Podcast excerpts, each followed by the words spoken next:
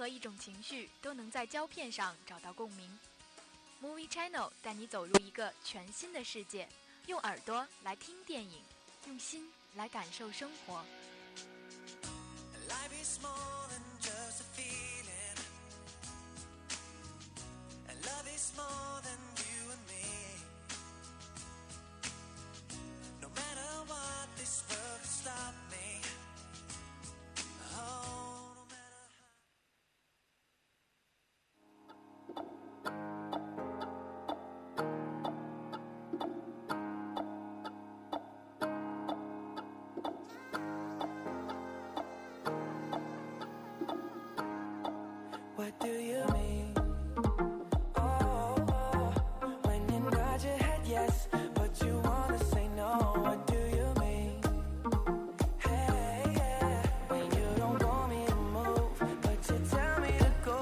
Hello，各位听众，又到了北京时间的二十点三十三分。那这一节呢，是由沈哲为大家带来的 Movie Channel。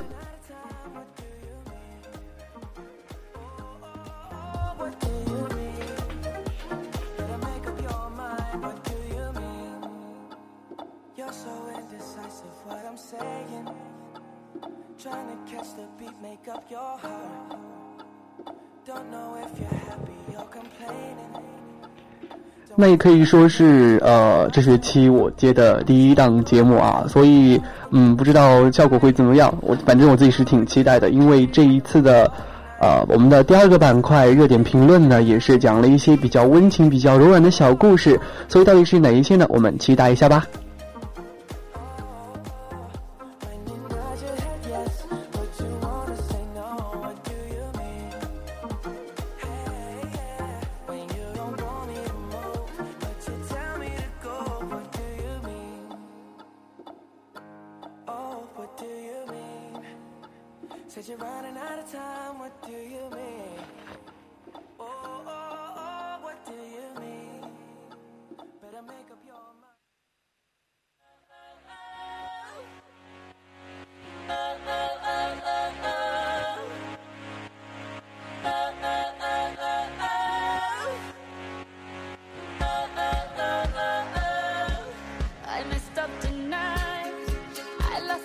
好的，首先呢，进入我们今天的第一个板块——一周电影资讯，来看一下有哪一些精彩的电影将要呈现。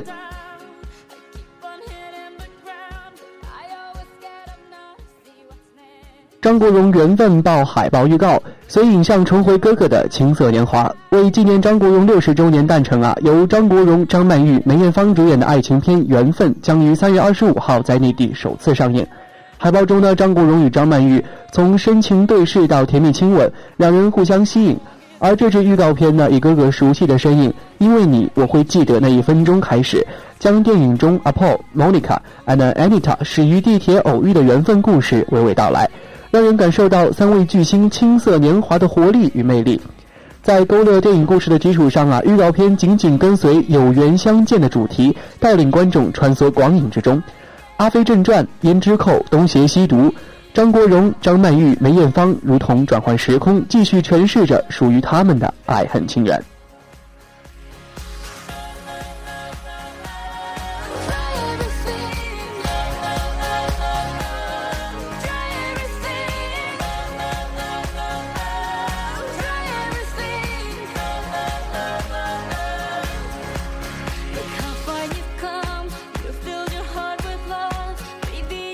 好，再来看一下我们的第二条资讯：垫底辣妹报先导海报预告片，林富平青春片内地有望上映了。二零一六年最满最暖心励志青春片《垫底辣妹》有望近日内地上映。此次发布的先行版预告片中，父亲的漠视、老师的不屑、友人的沉默以及母亲的卑微道歉，都将女主角沙耶加被否定、被抛弃的心境刻画得淋漓尽致。而在补习班老师的鼓励下，在遭受打击又重拾信心后，沙耶加在夕阳下奋力骑车的励志画面更显得动人。不少人啊，在看完电影之后，无不回忆起当年拼命努力的自己。影片中呢，传递出的那股对人的相信、对努力的相信，让人们看到什么叫做可能，使这部电影足以有力量在朴素中打动许多人。该片呢也取材自真人真事改编的小说，导演是被称为 TBS 王牌导演的土井裕太，饰演女主角女主角沙耶加的有村架纯是日本近年来连续两年占据爆红女演员榜首的当红小花，有“小孩女”之称。若此次被国内引进，可谓是众望所归了。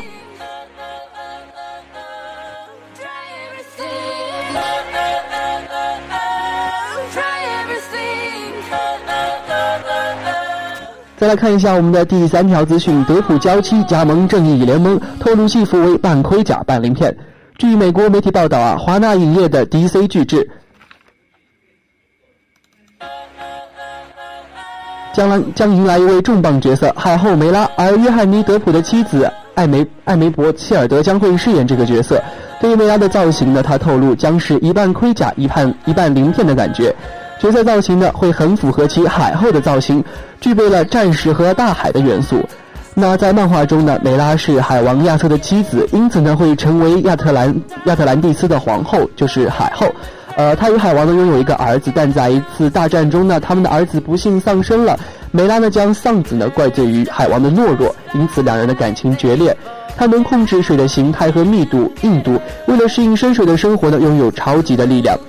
啊，还能将人体内的水分抽出，造成对方严重缺水而昏迷，所以他的能力是非常强大的。啊，有时候连自己都没有办法控制，也可以说他是 DC 的这个正义联盟当中，呃，所有超级英雄的妻子里面能力最强的一位。那剧情的这个希尔德饰演的梅拉呢，将会首先于二零一七年十一月十七号在正义联盟上中现身，随后呢将继续参演温子仁执导的海王。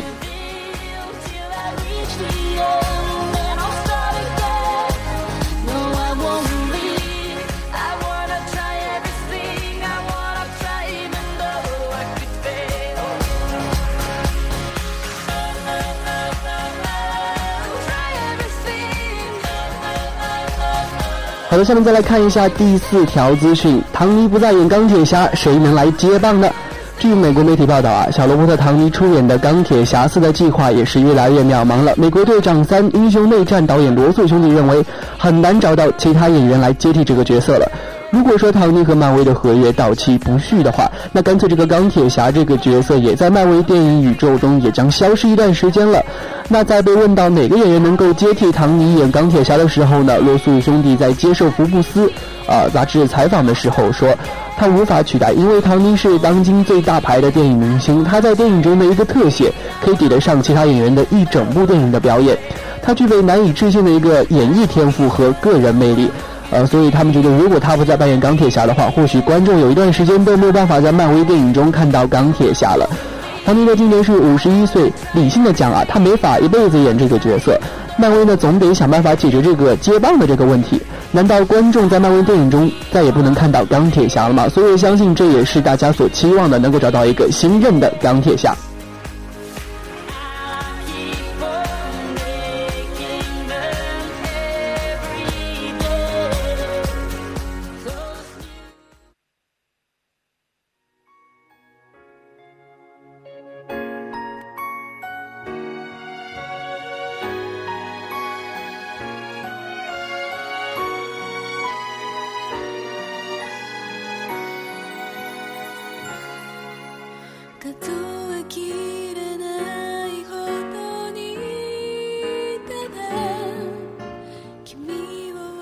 那在结束了我们的一周电影资讯之后，进入我们今天的热点评论。那刚刚也是卖了个关子啊，说是比较暖心的一些情事儿。山有木兮木有枝，心悦君兮君可知。那这一次的热点评论呢，让我们来盘点一下那些光影中的小情事儿。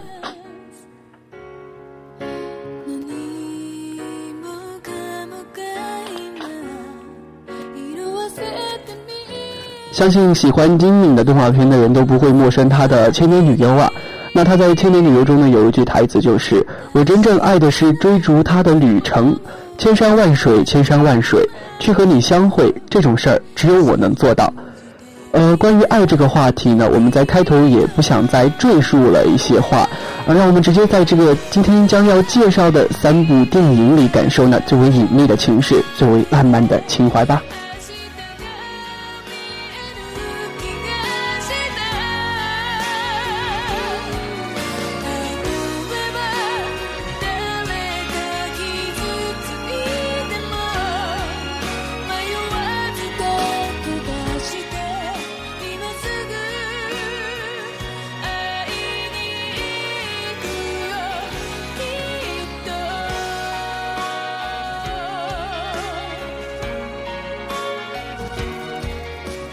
那今天第一部要介绍的影片呢，是一部非常著名的影片，叫做《怦然心动》，相信大家并不陌生。呃，那这一部《怦然心动》呢，全面碾压了天朝这个杨幂跟李易峰主演的玩票性质的《怦然心动》啊。那所谓的最纯、最为纯洁的这个山楂树之恋呢，在他面前也可以算是一个俗世男女的一个可悲情怀罢了。想要找到最干净的感情呢，就让我们一起去往那片美式庄园的住所里，往梧桐树上看过去。呃，就是它这个比较日式复古小清新的画面，清白泛着点点俏皮的色调里呢，我们可以看到男女主角的青春啊，也是洋溢着爱情出生的一个奔涌。鼓鼓迎面呢，将你沉浸在这非常简单却引力强大的故事当中。这个整体影片的调性呢，是充满生活感的唯美，把上世纪的六十年代的一张黑白照片啊，变得鲜活了起来，让九五后出生的小演员穿着那个年代的质感非常好的棉布格子衬衫和大地色系的棒针毛衣，非常的质朴可爱，妥妥的日式小清新。年龄尚幼的朱莉家对面呢，搬来了新的邻居，朱莉也是非常热心的前来帮忙。布莱斯那时候呢，还是一个婴儿肥也不解风情的小男孩的样子啊。也就是因为朱莉多看了布莱斯一眼，让朱莉感受到了美丽动人的一个动人心魄的眼眸呢，从此这个爱情的火花就噼里啪啦火花四溅了。然而那时候这么啊还是小孩子的布莱斯想的是，我这辈子只希望朱莉贝克离我远点儿。而朱莉想说的就是，从我见到布莱斯第一眼呢，我就已经怦然心动了，因为他那双亮晶晶的眼睛。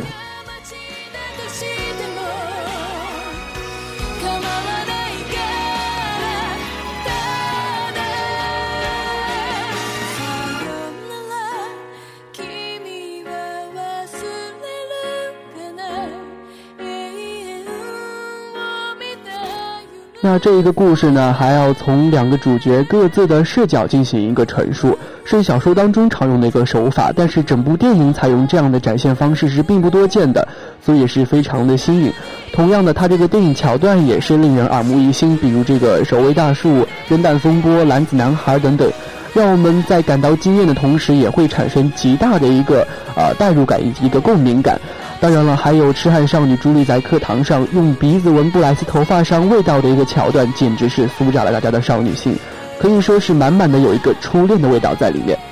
那在守卫大树的事件当中呢，朱迪是非常喜欢那棵梧桐树的。他说：“我爬得越高，风景就越迷人。我发现我可以嗅到微风的芬芳，就像阳光和野草。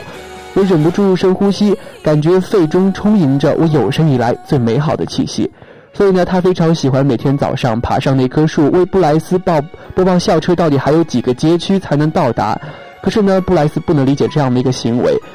就是当那个梧桐树快要被砍掉，朱莉死死抱在树上的时候呢，啊，布莱斯只是默默坐上校车离开了。然而，这个布莱斯的祖父啊，对他说：“朱莉呢是一个不错的女孩。”呃，有些人浅薄，有些人是金玉在外，这是败絮其中的。有天你会遇到一个彩虹般绚丽的人，当你遇到这个人之后啊，你会觉得其他人都是浮云罢了。这就是我们后来所谓的那句“斯人若彩虹，遇上方知有吧”。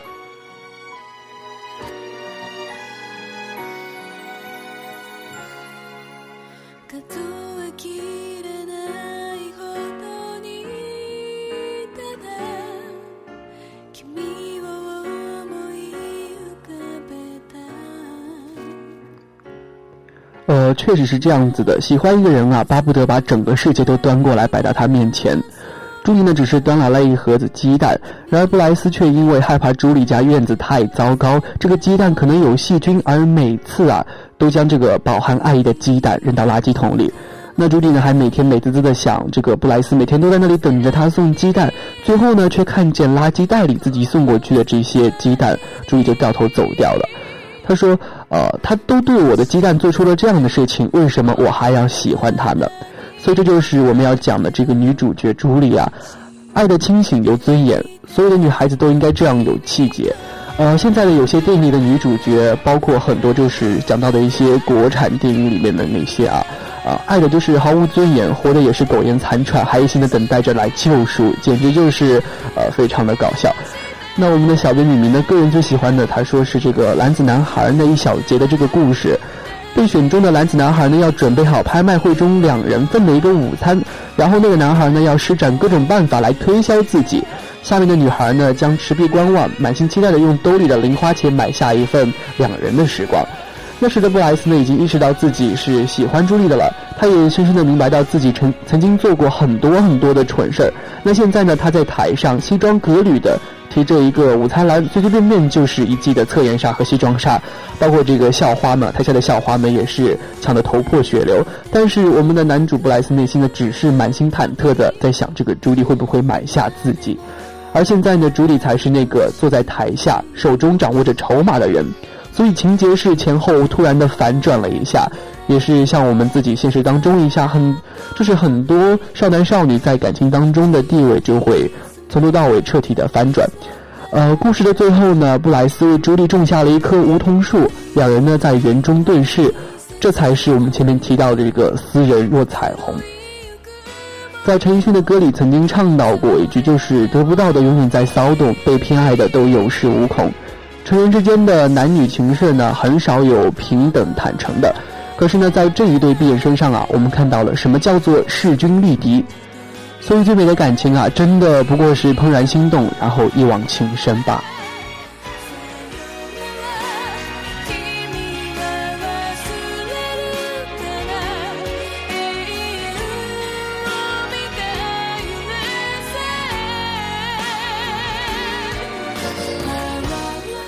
那第二部要讲的电影呢，大家应该也并不陌生了，也是我们多次提起过的日本电影《情书》。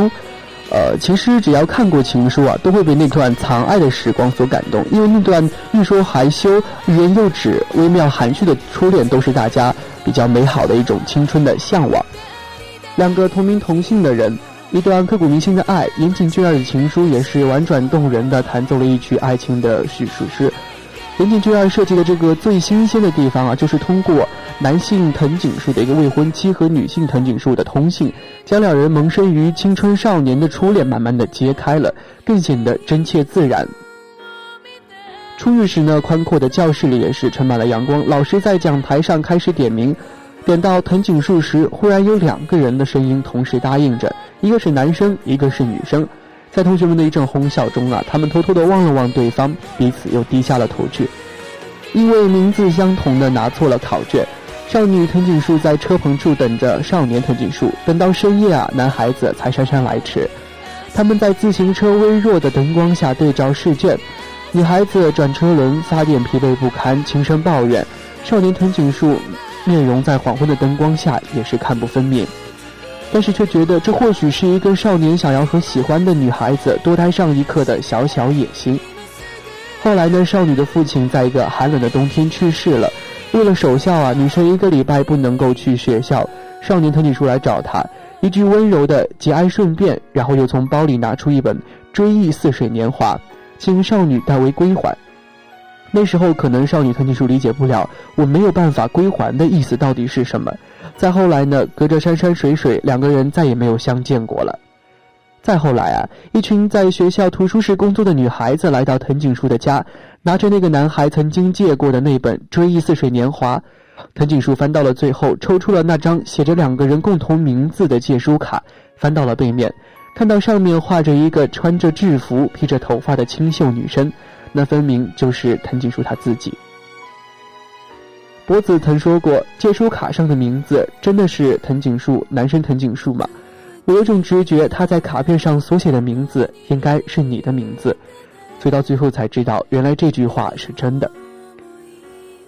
很多年以后呢，人们提起这部电影，大多数最为津津乐道的应该是那个世纪末最后一个美少年啊，百百元虫的一个影像掠影，他清秀少言，倔强痴情。还有那段再隐秘不过的一个浪漫情事，也有那张画着肖像肖像画的一个借书卡，还有那本《追忆似水年华》。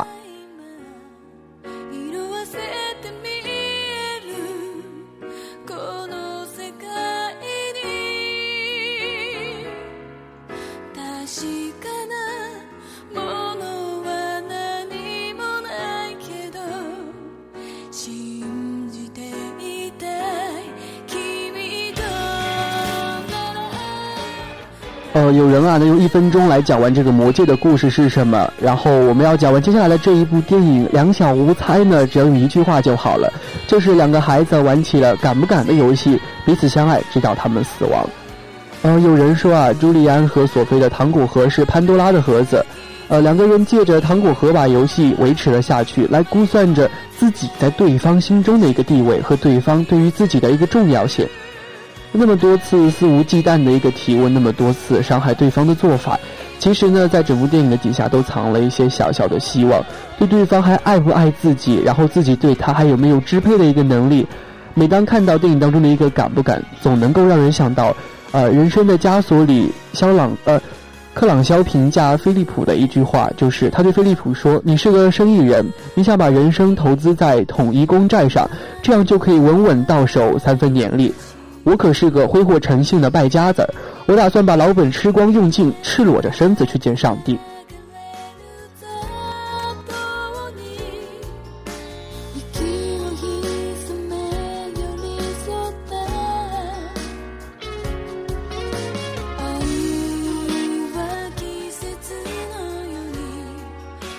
所以这就是生活吧。呃，是一个悲剧或者喜剧，很难说清楚。观片如观心，得到了什么样的结论，终究还是得看我们看电影的个人到底是怎么样的。朱利安的漂亮房子、漂亮车、漂亮老婆、漂亮孩子，未尝不是很多人如同喉咙里伸出手一般渴望追求的一个对象。而对于朱利安呢，却是索菲一句“十年后再见”，三千六百五十二个白天和三千六百五十三个夜晚的灰暗与无奈。整部片子最打动人的一处，不是两个人斤斤计较，不是疯狂的一个逐步攀升，而是在十年之后，终于倒计时完成的那一天，朱利安对着门口一个似曾相识的背影，眼里浮起一层亮晶晶的泪水。最后，两人相视而笑，心甘情愿地被水泥浇灌成了这个城市的一部分。而影片的最后呢，却又出现了两人晚年相伴的一个场景。或许导演给了我们一个故事，可以说是相爱，也可以说是直至死亡。时间对于他们有什么意义呢？对于疯狂的爱人又有什么的意义呢？十年的抵足而眠与一年不见、四年不见，甚至十年不见和一分钟的相视而笑，又有怎么样的一个差别？都不过是沧海桑田中的一粒沙罢了，又都不过是刹那间的永恒罢了。当然了，也有的爱情呢，是像《阿甘正传》里面的一样，跑过千山万水，爱的始终是心上的明月光。啊，多少年前，船夫对着王子熙唱起那首《月圆歌》；多少年后呢，荧幕上的男男女女啊，仍旧谈着缠绵悱恻的恋爱啊。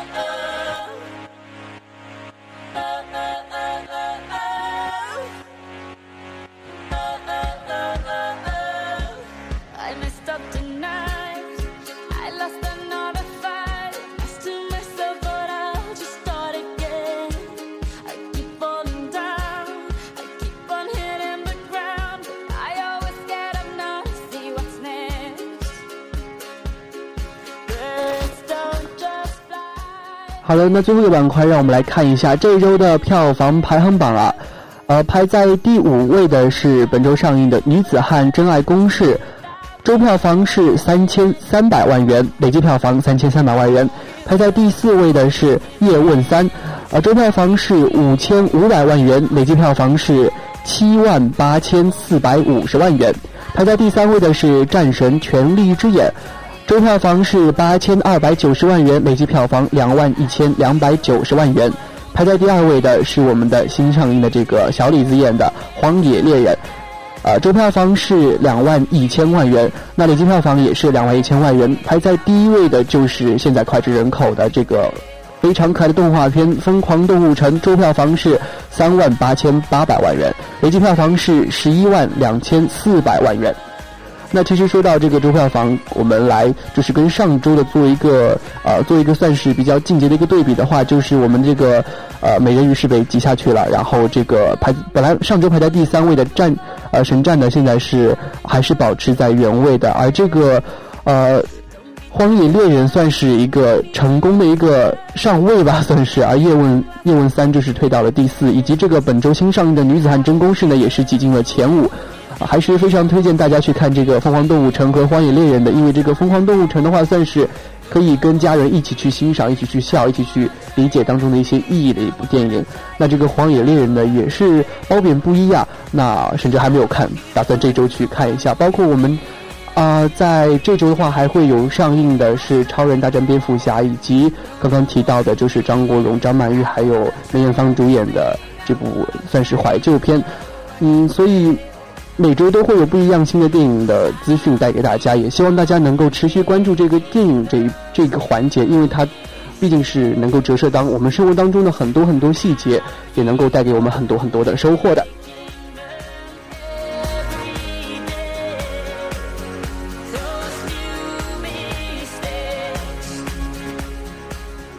好的，那我们这一期的 Movie Channel 也要跟大家说再见了。那千万不要忘记，今天我们给大家带来的热点评论，讨论了一下一些光影中的小情事，分别是《怦然心动》《两小无猜》和《情书》。如果你还没有看过的话，抓紧去看一下吧。感谢我们的编辑胡敏明，我是盛哲，我们下周再见，拜拜。